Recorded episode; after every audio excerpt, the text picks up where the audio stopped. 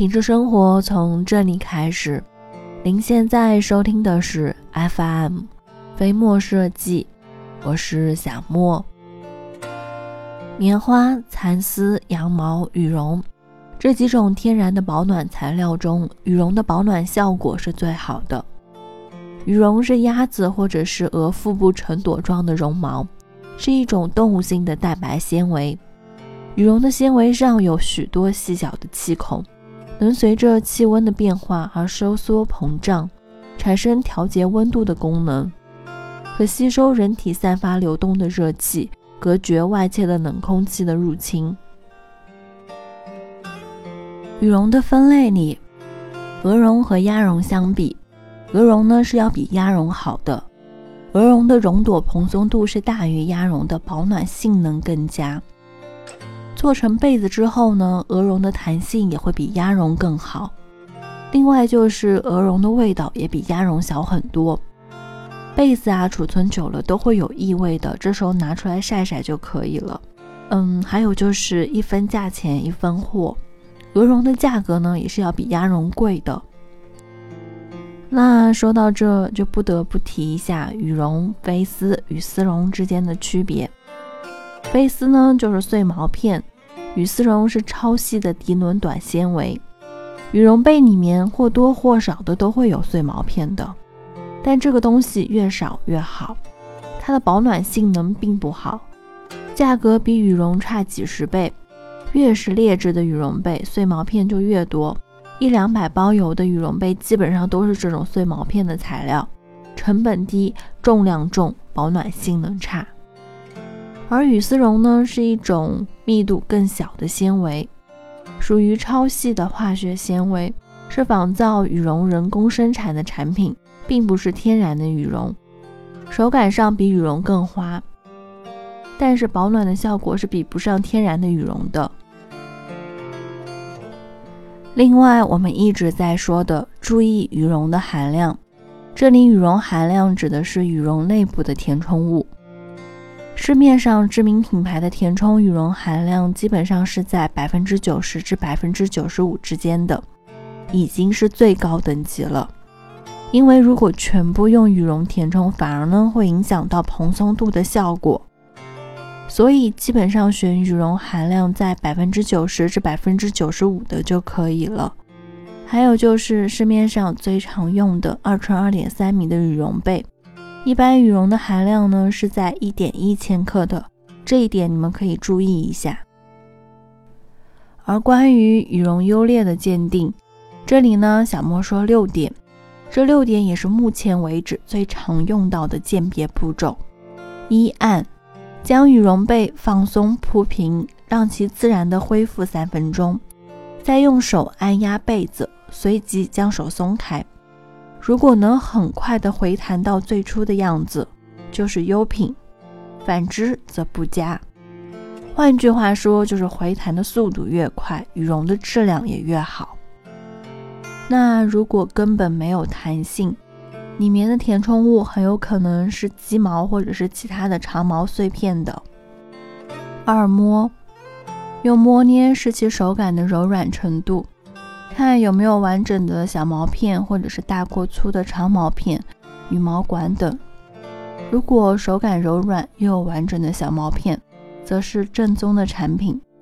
但是注意一下小毛片的数量，太多了也不好。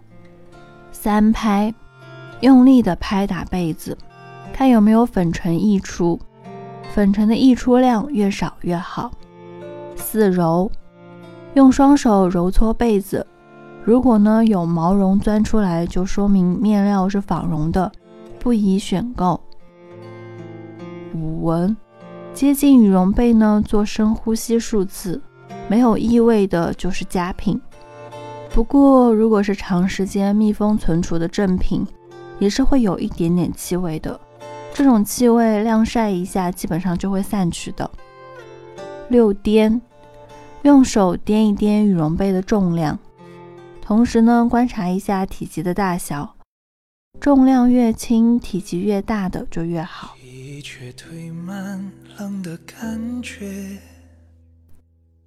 好了，本期到这就结束了。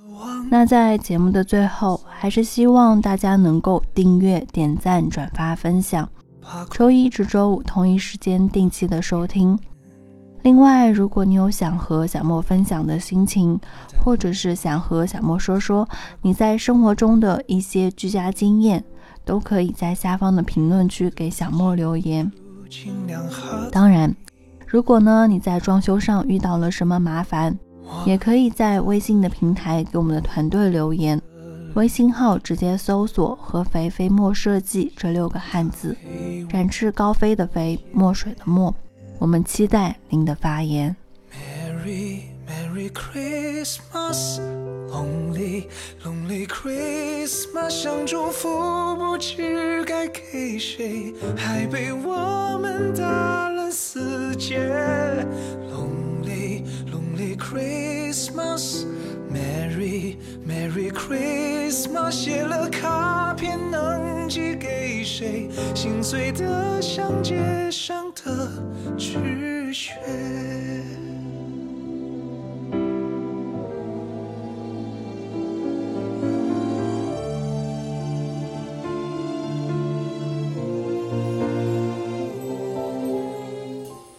落单的恋人最怕过节，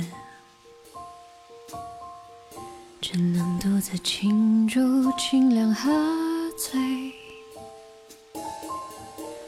我爱过的人没有一个留在身边，寂寞它陪我过夜。Merry Merry Christmas, Lonely Lonely Christmas，想祝福不知该给谁，爱被我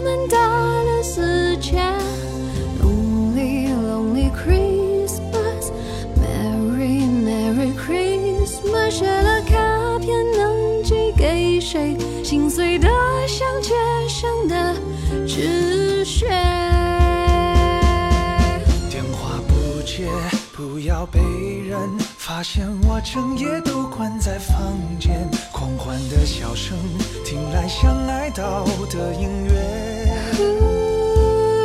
眼眶的泪温热冻结，望着电视里的无聊节目，瘫在沙发上变成没知觉的植物。